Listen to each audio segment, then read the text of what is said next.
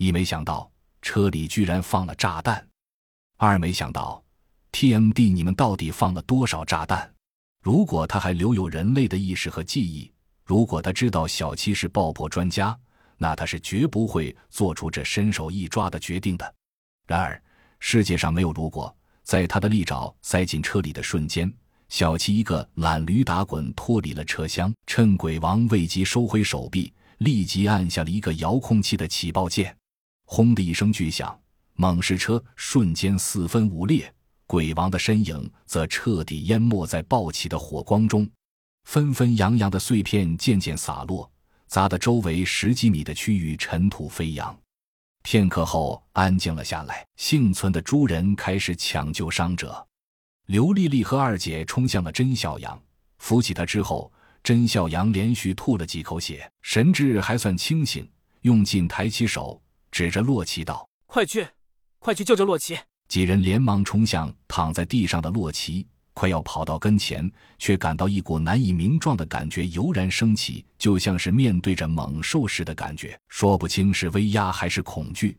只见洛奇躺在地上，左手捂着右臂的断处，浑身颤抖着。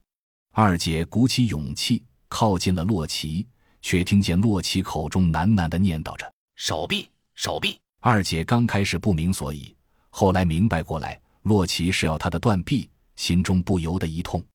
如果这是在基地接上他这条断臂，并不算什么难事，当然是相对于研究所的技术实力来说。但此时身在荒郊野外，即使全速赶回去，也得一个多小时。更何况鬼王的手爪上全是烈性病毒，虽然大家都注射了疫苗，但能否扛过这病毒，还得看天意。但是又不忍心拂逆洛奇的心意。三脚并作两步，跑过去，拿起了油渍攥着唐刀的断臂，放到了洛奇手肘边。洛奇睁开了眼睛，左手轻轻拿起右臂，放在断口上。众人都以为他是心中摄步的，却都没有开口打断。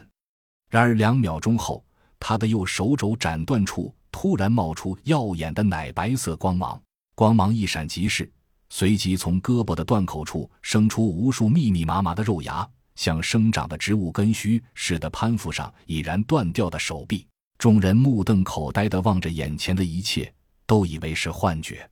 大概一分钟后，洛奇忽地长出一口气，来回伸缩了几下右臂，初时还有些生涩的感觉，几次之后已然运臂如飞。